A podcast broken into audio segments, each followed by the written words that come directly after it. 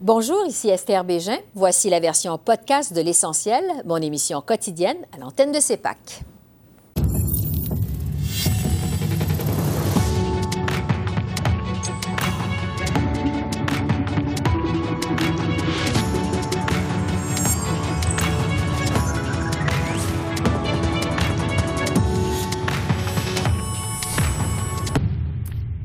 Bienvenue à cette édition de l'essentiel. Le premier ministre Trudeau a conclu la semaine au sommet des dirigeants Canada-Union européenne qui s'est tenu à Saint John, à Terre-Neuve et Labrador. La question de l'énergie et celle de l'exportation de l'hydrogène ont dominé les discussions, mais les conflits en Ukraine et à Gaza ont aussi pris beaucoup de place.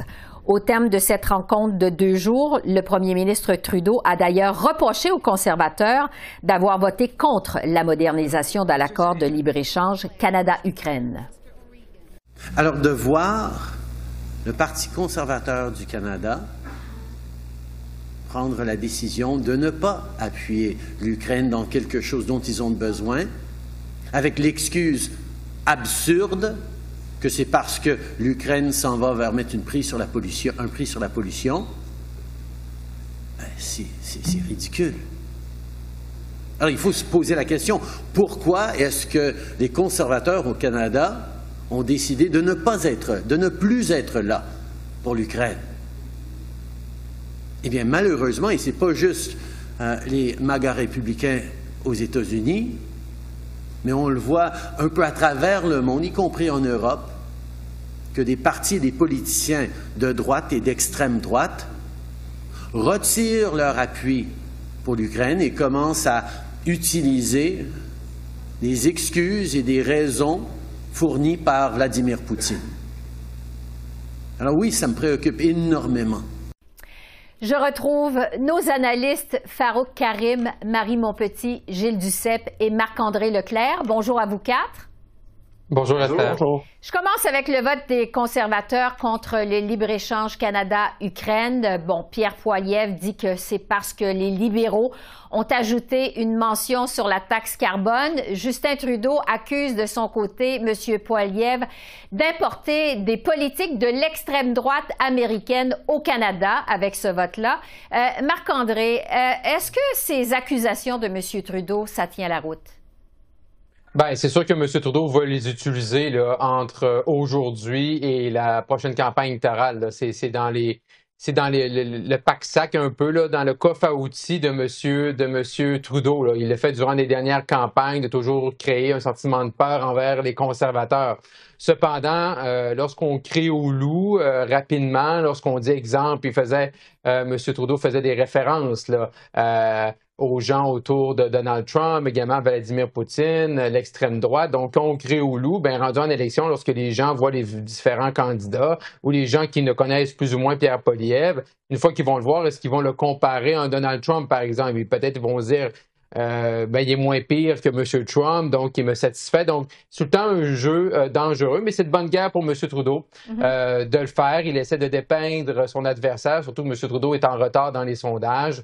Donc, il ne faut pas être surpris que M. Trudeau là, utilise ce genre d'attaque-là présentement. Oui. Gilles Duceppe, règle générale, les conservateurs sont en faveur du libre-échange. Comment vous expliquez ce vote des conservateurs, justement?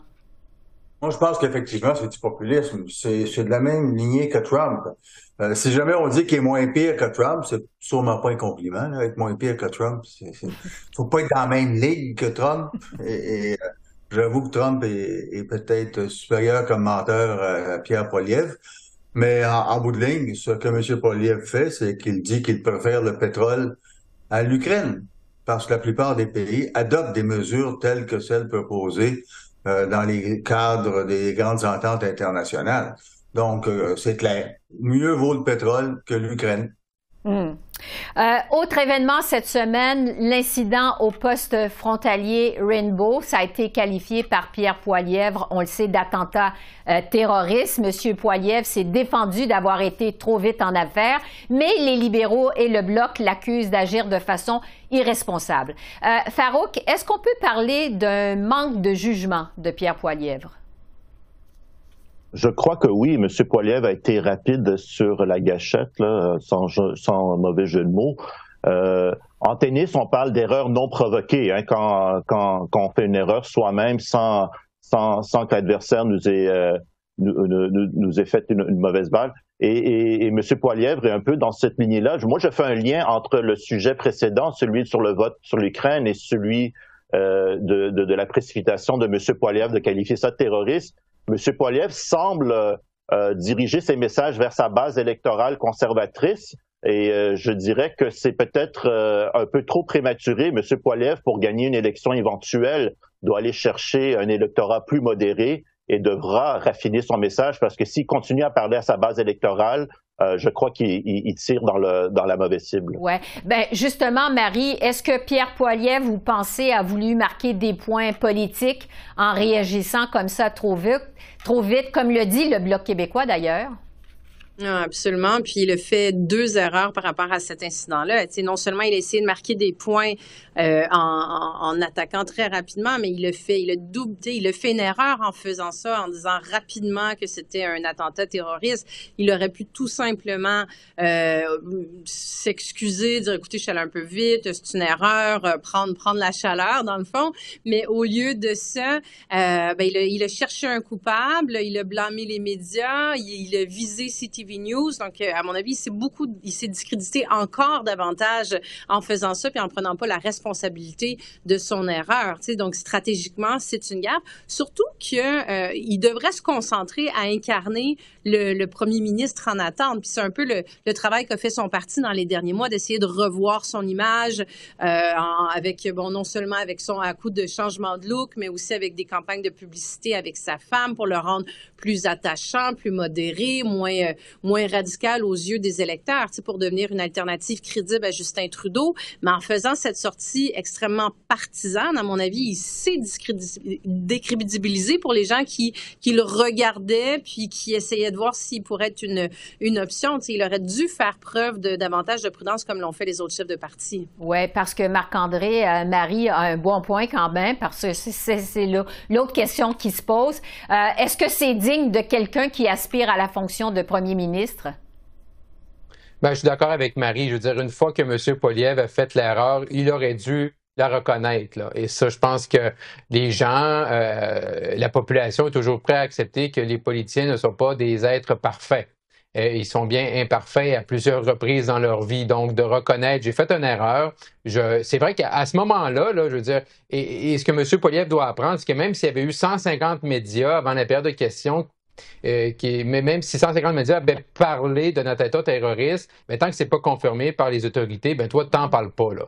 Je veux dire, euh, et là, d'essayer de blâmer euh, un média plutôt qu'un autre, ça, ne rend pas justice. Et je pense que M. Poliev, bon, on veut pas admettre qu'il avait tort, mais il a eu tort d'aller là-dedans. Il n'a pas été assez prudent. Surtout que les questions qu'il posait, dans, le jargon, c'est des lobes. C'était un peu des ballons de plage. Et tu demandes au premier ministre de, de donner une tu poses une question au premier ministre pour qu'il t'explique une situation. Euh, normalement, là, euh, c'est pas là pour que ça te revienne vers toi, mais pour M. Poliev, malheureusement pour lui, le ballon de plage, lui est revenu en plein visage. Oui, il aurait peut-être dû s'en tenir au fait. Gilles Duceppe, plusieurs ont vu ça comme un test de leadership pour Pierre Poilievre. Qu'est-ce que vous en pensez? C'est un test de leadership, il l'a raté. Moi, je disais la semaine dernière qu'il répandait des faussetés sur le taxe sur le carbone. En Chambre, c'était faux ce qu'il a affirmé euh, que cet attentat supposément terroriste. Mais le lendemain, quand il s'explique et qu'il dit que c'est inspiré d'une information de CTV et qu'on vérifie par la suite et qu'il a parlé avant même que CTV publie quelque information que ce soit sur Niagara Falls, mais là, il a menti carrément.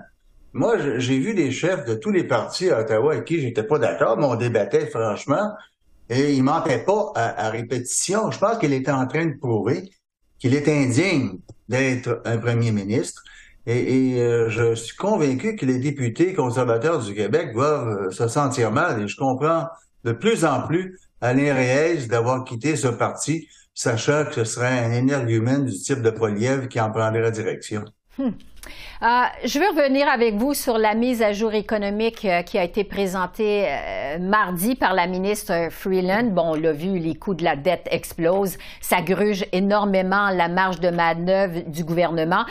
malgré tout, Mme Freeland répète que le Canada est dans la meilleure position de tous les pays du G7.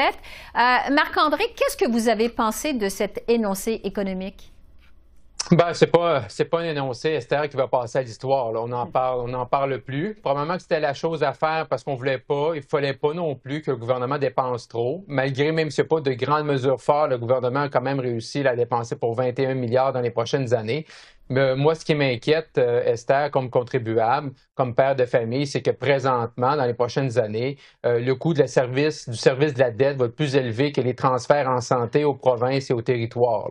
Et quand on dit aux gens justement que la dette, là, c'est grave, les gens disent Ouais, ben, OK, mais pourquoi? Mais là, on a un bel exemple présentement. Là. Donc, les intérêts de la dette vont coûter extrêmement cher. Euh, le gouvernement fédéral n'a plus de marge de manœuvre actuellement. Donc, que ce soit une récession, je ne le souhaite pas, une deuxième pandémie. Clairement, le fédéral n'est plus capable euh, de dépenser. Et euh, que ce soit les, libéraux ou un autre gouvernement d'une autre couleur, il n'y aura pas le choix d'avoir un, exercice de restriction budgétaire, financière là, euh, au cours des prochaines années. Oui, Marie, c'est une mise à jour évidemment qui survient alors que les libéraux n'arrêtent pas de dégringoler dans les sondages. Est-ce que vous pensez que c'est une bonne mise à jour pour que les libéraux remontent la pente un peu? Euh, non, la, réponse courte, euh, c'est non. Là. Je, veux dire, je pense que dans le contexte économique d'inflation, de, de coût de la vie, euh, ce que les, les, les ménages s'attendaient, bon, c'est pas à des miracles, hein, on ne s'attend pas à des miracles des gouvernements, mais on s'attend à des petits coups de pouce du gouvernement quand il y a des mises à jour économiques puis des budgets qui sont mis en place. mais là, c'est comme si le gouvernement, tu sais, s'était retrouvé comme un couple qui a utilisé beaucoup la carte de crédit pendant que les, les belles années puis que ça allait bien, mais là, que maintenant qu'il y aurait un besoin, la carte de crédit, elle est pleine. Euh, mm-hmm. donc, il n'y avait rien vraiment pour, euh, tu sais, bon, il y avait des, des, euh, des, éléments pour le logement, entre autres, mais ça, c'est des mesures, tu sais, qui vont, qui vont concrètement s'appliquer vraiment dans quelques années, tu sais. Donc, concrètement pour donner un souffle euh, aux citoyens, mais aux électeurs aussi. Ben, je pense que c'était pas dans le c'était pas dans le, budget. Donc, est-ce que ça va venir aider les libéraux? La réponse c'est non. Là. Je pense qu'ils ont plus ils ont plus la marge de manœuvre pour gâter, pour donner des cadeaux, pour euh, pour euh, pour s'aider dans le fond. Ouais, Gilles Duceppe, sur ces 15 milliards, mais à partir de 2025, est-ce que ça arrive trop tard? Ben oui, ça arrive trop tard. Il, fallait intervenir dès maintenant parce que c'est maintenant que les gens ont des difficultés à se loger. On le voit tous les jours euh, dans les nouvelles. Euh, moi, quand j'étais député de Laurier-Sainte-Marie, euh, se trouve où se trouve le quartier Centre-Sud, il y avait des organismes communautaires, tel Interloge, par exemple, qui ont créé environ 1000 logements à, prix abordable, des coopératives. Or, les gens sont propriétaires de, de leur logement en, coopérative, donc ça ne leur appartient pas individuellement. Et, c'est des solutions comme celle-là qu'il fallait avancer. Encore est-il, il fallait qu'ils aient, l'argent pour se faire et qu'ils l'aient rapidement, parce que le problème se pose maintenant, dès maintenant. Alors attendre d'ici quelques années, ben, le problème ne se réglera pas. Ça va amplifier une situation qui est actuellement socialement euh, inacceptable. Hmm. Euh, Farouk, euh, la ministre Freeland répète donc que le Canada est dans la meilleure position euh, des pays du G7. On entendait Marc-André il y a un instant qui nous parlait de son inquiétude. Est-ce que vous pensez que c'est un argument qui rassure vraiment les Canadiens sur la situation économique actuelle? Non, je crois pas. Je crois qu'on rate la cible. Je crois que le gouvernement, avec cette mise à jour, cherchait quelque chose à faire. Donc, ils ont fait quelque chose. Mais comme mes collègues le mentionnent, euh, c'est un peu trop peu trop tard, surtout quand le logement, ça prend du temps avant que ça fasse un effet. Euh, les euh, milliards annoncés dans la mise à jour ne sont qu'en 2025. Donc, donc, il y a beaucoup d'anxiété économique, d'insécurité économique dans la population. Madame Freeland peut bien nous parler de ces beaux pourcentages du G7. Je ne crois pas que ça fait la différence dans le portefeuille des gens.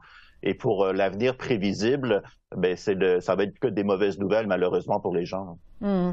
Je termine avec vous euh, sur ce qui se passe au Québec. Ça a été une dure semaine pour le premier ministre François Legault. Évidemment, il y a ce sondage qui nous dit que la CAQ est en chute libre et le PQ est maintenant à six points d'avance euh, sur la CAQ. Euh, bon, évidemment, il y a la décision de donner de l'argent public aux Kings de Los Angeles. Ça passe pas dans la population. Marie, je commence avec vous. Est-ce que tous les problèmes du gouvernement Legault actuellement, c'est le résultat de cette mauvaise décision du ministre Gérard ou si c'est plus profond que ça? Oh, c'est plus profond que ça. La, la décision euh, de, de, de, donner de l'argent, le 5 à 7 millions pour les Kings, c'est devenu un peu comme le, le paratonnerre. C'est la goutte d'eau qui a fait déborder le vase. Mais les problèmes de la CAC remontent à bien avant ça, dont notamment euh, l'abandon du troisième lien euh, au printemps dernier, alors que c'était une promesse phare de l'élection qui a eu lieu il y a tout juste un an. Donc, les citoyens, dont les citoyens de la région de Québec, mais même plus largement que ça, se sont sentis euh, floués. Euh, surtout que ça n'a pas vraiment été expliqué non plus. Puis finalement, le troisième lien a été repris, puis euh, réabandonné. Puis un peu la même chose pour le tramway de Québec qui est sous respirateur artificiel. Donc les gens voient bien que c'est un gouvernement. Puis il y a eu la défaite dans Jean Talon aussi. Donc on voit que c'est un gouvernement qui est déstabilisé, déstabilisé à cause des sondages, déstabilisé à cause de cette défaite euh, dans la partielle dans Jean Talon, déstabilisé aussi face à la réaction extrêmement forte qu'il y a eu suite à l'annonce pour les, les, Kings de, de Los mm-hmm. Angeles. Mais cette annonce-là, je pense que c'est surtout le contexte dans lequel elle se fait. Elle se fait dans un contexte où les gens ont de la difficulté à boucler leur fin de mois, à acheter de la nourriture. Euh, on a 10 de la population qui, qui, se, qui, qui, doit aller dans des banques alimentaires. Donc, c'est une démonstration de la déconnexion du gouvernement qui passe pas. Justement, Marc-André, le ministre Gérard s'est expliqué euh, pour sa décision cette semaine. Qu'est-ce que vous avez pensé de ces explications? Ah, malheureusement pour euh, M. Girard, là, sa crédibilité en prend pour son rhume. Là. M. Girard a toujours été vu comme un économiste, quelqu'un d'assez rationnel, de terre à terre mais son explication ou sa justification pour la subvention aux Kings a évolué là, entre l'annonce et cette semaine. Donc, pour M. Girard, c'est sûr, ça va laisser des traces. Là. Et c'est quand même un joueur important dans l'équipe de la CAC. Euh, mais c'est clair qu'à partir de maintenant, euh, les gens ne regarderont plus M. Girard de, la mm-hmm. même façon. Et, et ça, c'est probablement ça le plus grand dommage de la dernière semaine pour M. Legault. Là. Oui. Euh, Farouk, euh, le premier ministre Legault, justement, a dit que les Québécois sont fâchés contre lui en réaction au sondage. Euh, est-ce que vous pensez que c'est juste une mauvaise passe ou si c'est là pour durer pour François Legault? Non, ben, c'est une mauvaise passe. L'avantage, c'est que l'élection est dans, pendant trois ans, donc il y a le mm-hmm. temps encore. Marie a très bien expliqué tous les événements qui, qui, qui, qui, mènent à la colère hein, des Québécois. Euh, donc, euh, bon, M. Legault aura le, temps, euh, le temps de, de, de, de, de comment dire, d'inverser cette tendance. moi, la, la, mauvaise nouvelle que je vois dans ce sondage-là, c'est surtout, bien évidemment pour le gouvernement, mais c'est surtout pour les deux autres partis d'opposition qui ne qui qui, font du surplace. Qui ne prennent pas ouais, qui ne prennent pas avantage. Le, Parti libéral qui est, sur, qui est en décroissance depuis leurs années au pouvoir, le Québec solidaire qui plafonne. Euh, évidemment que le Parti québécois ramasse le gros de cette insatisfaction, mais c'est un gros. Euh, moi, j'appuierais que je commençais à appuyer sur des boutons de panique chez les libéraux et chez Québec solidaire. Hmm. Ben, justement, Gilles Duceppe, j'aimerais vous entendre sur le défi du PQ en ce moment. Alors que les sondages sont aussi positifs pour la formation politique, euh, est-ce que l'appui au PQ, ça va plus loin qu'un simple vote de protestation contre François Legault, vous pensez? Moi, je pense que ça peut aller plus loin. Dis toujours dit que l'histoire de l'humanité nous démontre qu'il n'y a rien de surprenant que des choses inattendues. Hein? Que le mur de Berlin soit tombé, c'était pas surprenant. Pourquoi en novembre 89? C'est qu'il y a un nouveau dirigeant de l'Allemagne de l'Est qui dit bientôt vous pourrez traverser dans l'autre zone. Ils l'ont fait le soir même. Or, euh, si on se rappelle notre propre histoire, en 73, les libéraux avaient fait élire 102 députés. Le PQ, 6 députés n'avaient perdu un, passant de 7 à 6. Et pourtant, trois ans plus tard, il prenait le pouvoir. Il n'y a personne qui aurait prédit ça en 73. Mais encore faut-il, là, être très rigoureux parce que les déclarations, les propositions du PQ vont être euh, examinées de façon euh, plus serrée. il faudrait être à la hauteur de la confiance que les gens leur accordent actuellement, euh, sachant que c'est un bon nombre de péquistes qui étaient passés à la CAQ et qui reviennent au PAC. Mm-hmm. Mais c'est en trois ans. Mais c'était dans trois ans également 73. Ils ont bien travaillé. S'ils travaillent bien, tout est possible. Mais euh, c'est du travail, c'est de la rigueur qui est exigée. Oui, et il faut mentionner aussi que la souveraineté ne bouge pas, ne prend pas de points euh, dans les sondages. Alors, ça fait le tour des sujets que j'avais pour vous aujourd'hui. Farouk, Marie, Gilles Duceppe et Marc-André, merci. On se retrouve la semaine prochaine. Merci beaucoup. La semaine prochaine. Au revoir. Au revoir. La tension a monté au Sénat cette semaine. Deux sénatrices indépendantes affirment avoir été intimidées par le leader de l'opposition à la Chambre haute, Don. L'une d'entre elles, euh, Bernadette Clément, a même passé la fin de semaine dernière dans un endroit sécurisé après avoir reçu des commentaires haineux en ligne. Tout ça survient en plein débat sur un projet de loi controversé sur la taxe carbone pour les agriculteurs. Le sénateur Plett s'est finalement excusé jeudi. What I did Tuesday, Thursday, November 9th, did not constitute a question of privilege. But, Madam Speaker, I conducted myself in a way that I cannot hold myself to. Et tout juste avant ces excuses, je me suis entretenue avec la sénatrice Clément. Bonjour, Madame la sénatrice. Bonjour. Vous dites que vous avez été intimidée par le sénateur Plett. Racontez-nous ce qui vous est arrivé. Donc, dans le contexte de mon rôle en tant que euh, facilitatrice adjointe du groupe des sénateurs indépendants, euh, j'ai dû proposer un ajournement concernant le projet de loi C234 un projet de loi qui, qui a un impact, qui, euh, qui suscite beaucoup de réactions euh, chez les Canadiens, chez euh, la communauté des agriculteurs. Euh, et donc, c'était un débat assez chaud. J'ai proposé l'ajournement parce que j'avais des collègues dans mon groupe qui n'étaient pas en chambre et qui voulaient prendre la parole concernant euh, un amendement à ce projet de loi. Donc, la réaction a été euh, assez euh, rapide et euh, assez euh, chaude à, à, à, cet ajournement qui qui a suscité un vote et on a on a maintenu euh, éventuellement cet ajournement. Mais la réaction a été que euh, un sénateur euh, est venu vers moi et, et la sénatrice Raymond Saint-Germain, qui est la facilitatrice de notre groupe, mm-hmm. et il nous a parlé d'une façon qui, euh, ben, qui nous a crié, nous a crié euh, comme ça. Ouais. Et donc, euh, on a passé au vote, l'ajournement a été soutenu, et moi, j'allais pas vraiment parler de cet événement. J'appréciais pas la façon qu'il nous a parlé, pas du tout. Mais j'ai du travail à faire, ouais. j'ai d'autres choses à faire. Et donc, j'ai continué. On a, je suis rentrée chez moi à Cornwall, euh, j'ai fait autre chose. Et c'est lorsqu'il y a eu euh, le tweet euh, qui a fait le tour où j'avais la photo, ma photo, la photo de la sénatrice Chantal Petitclerc, nos numéros de téléphone à nos bureaux. C'est là que vraiment je me suis posé des questions, à savoir, mais comment ça va se dérouler? Et la journée après, ce tweet, ce gazouillis, il y a eu justement euh, des appels euh, très très difficiles, puis ensuite une menace. Ouais, euh, mais donc vous trouviez que ça allait trop loin. De leur côté, les sénateurs conservateurs disent que leur frustration, ça vient du fait que vous faisiez des tactiques d'obstruction. Ils disent que vous vouliez finalement empêcher des fermiers d'avoir un rabais sur la taxe carbone. Qu'est-ce que vous répondez à ça? Alors la réponse est non. Pas du tout. Pas du tout. En fait, c'est très, euh, c'est assez routine de faire, de, proposer des ajournements. Moi, ce que je fais en tant que euh, adjointe, facilitatrice, c'est de m'assurer que les membres de mon groupe, des sénateurs de mon groupe, euh, puissent prendre la parole.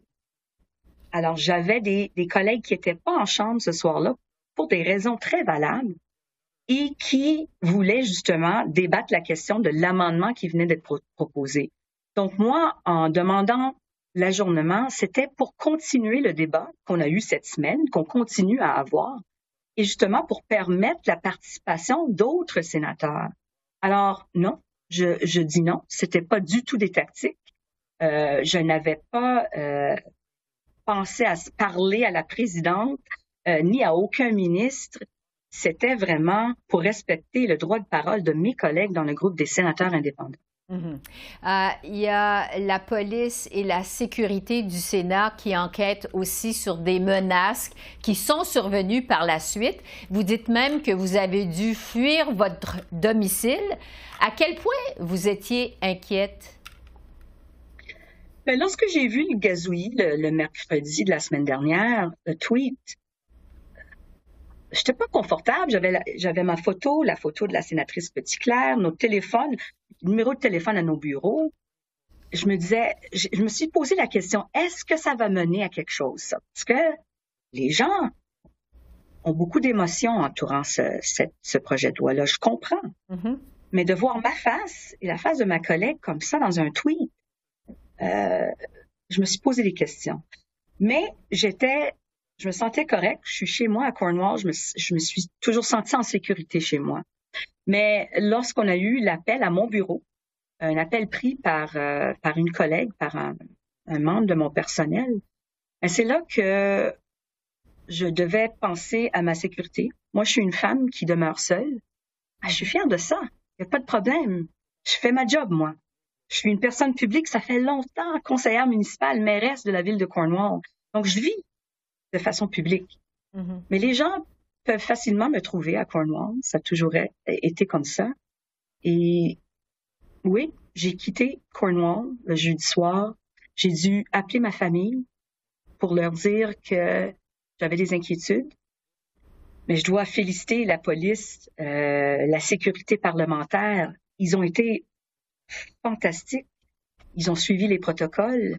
Jamais ils m'ont dit non, non, non, inquiétez-vous pas. Non, ils ont traité ça de façon sérieuse. Alors, moi, je me suis sentie euh, très bien traitée dans ces, dans ces contextes-là. Oui. Quand on pense que la police s'en mêle, euh, que la sécurité euh, du Sénat s'en mêle, on sait que le sénateur conservateur, M. Plett, a réagi. Il déplore que ça aille jusque-là. Il dit qu'à l'époque, ça se réglait autour d'une bière. Qu'est-ce que vous répondez à ça? Ben, on n'est plus à l'époque. Alors, maintenant, euh, on doit se parler de façon respectueuse et on ne doit pas avoir à s'excuser. On ne doit pas vraiment dire que l'intimidation, c'est la même chose que d'être passionné. C'est pas la même chose. Mm-hmm. Et le Sénat n'a plus la même apparence qu'il avait avant. Euh, on est 50% euh, femmes et on a des discours qui sont différents, une façon de faire où on veut vraiment que, tout le monde se traite de façon respectueuse et avec décorum. Moi, euh, je suis certaine que mes collègues ne voulaient pas que ça m'arrive, ça. C'est pas ça que je suis en train de dire. Mm-hmm. Mais ce que je suis en train de dire, c'est qu'il faut qu'on ait une conversation sur nos comportements et comprendre qu'il y a des, conséquences, surtout en ligne, euh, lorsqu'on parle de, quelque chose qui, euh, qui a beaucoup d'émotions, il faut faire attention puis penser aux conséquences de ce qu'on ce qu'on place en ligne. Alors c'est surtout ça.